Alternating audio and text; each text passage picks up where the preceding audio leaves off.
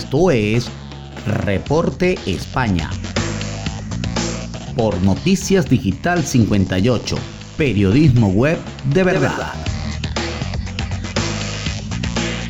Muy buenas noches amigos, este es el resumen de Noticias Digital 58 transmitiendo desde la ciudad de Madrid, España le saluda Gabriel Higuera, CNP 20576. Comenzamos con las informaciones del día de hoy. Es que Sánchez confirma que prorrogará el plan anticrisis más allá del 30 de junio. El presidente del gobierno, Pedro Sánchez, confirmó que se hará una prórroga durante tres meses más el Real Decreto de Ley del 29 eh, de marzo que incluye una serie de medidas urgentes frente a la guerra de Ucrania.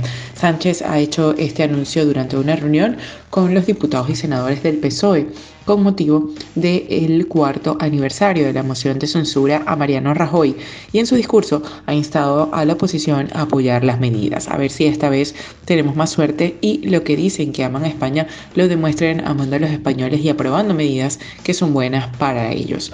Así dijo, defendiendo también que van a seguir protegiendo a las familias y empresas del país con el Plan Nacional de Respuesta a las Consecuencias de la Guerra mientras duren los efectos de conflicto.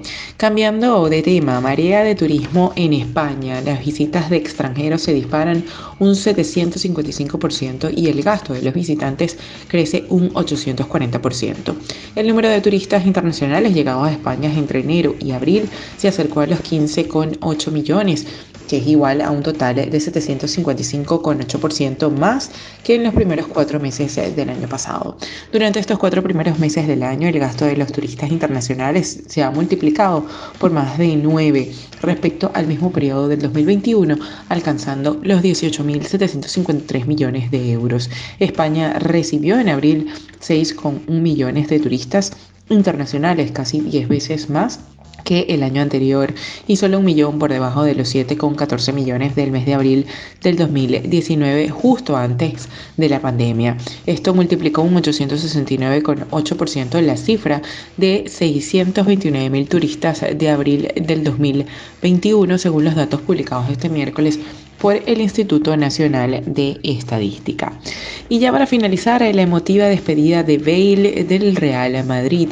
El adiós de una leyenda del Real Madrid, Gareth Bale, ha publicado un video acompañado de una emotiva carta de despedida en sus redes sociales, goles importantes en finales de la UEFA Champions League, su carrera al más puro estilo Usain Bolt ante Mark Bartra o la espectacular chilena en Kiev eh, son tan solo una parte del legado que deja este galés con una zurda de oro.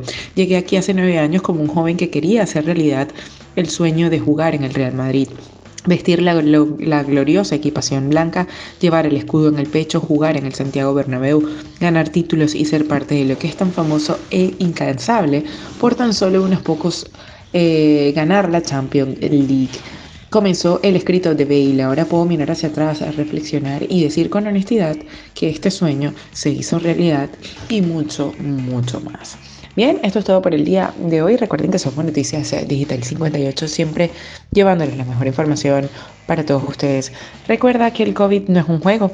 Utiliza la mascarilla, lávate las manos con frecuencia y mantén una distancia segura. Desde Madrid, España, se despide Gabriel Higuera. Feliz noche.